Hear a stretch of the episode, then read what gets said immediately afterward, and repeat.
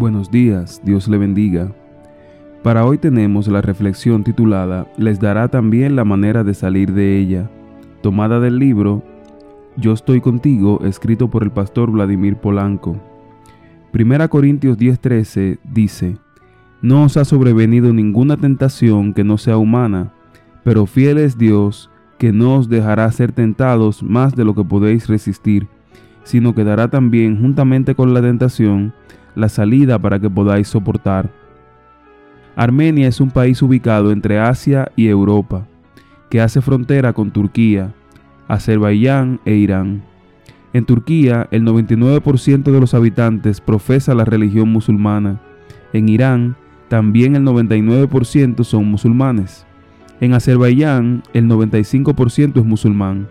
Ahora bien, en Armenia, el 91% de los habitantes se considera cristiano.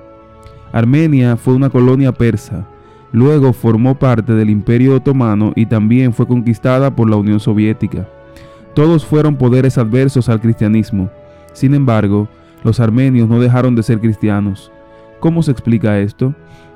Quizás el secreto radique en una declaración del historiador Sosómenos, que a mediados del siglo V tenía entendido que los armenios fueron los primeros en declararse una nación cristiana.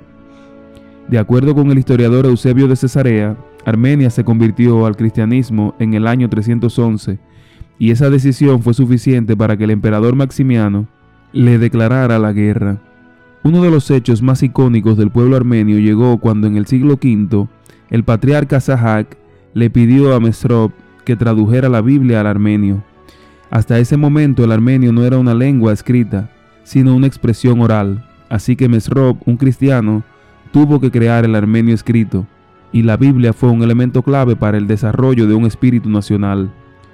Cuando en el 450 los persas asumieron el control de Armenia, los líderes cristianos de Armenia enviaron un mensaje diciendo, De esa fe nadie nos podrá apartar, haz lo que quieras.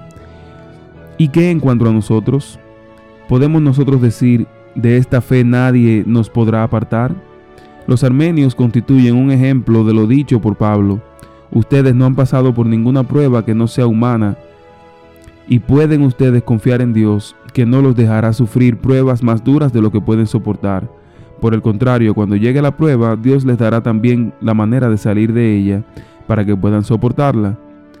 No hay razón para claudicar, rendirnos, negar la fe por causa de las pruebas. Junto con cada situación dolorosa, Dios nos promete que habrá una puerta para que salgamos airosos. Tu prueba será el medio que Dios utilizará para que nada ni nadie te pueda apartar de tu fe en Él. Que Dios te bendiga.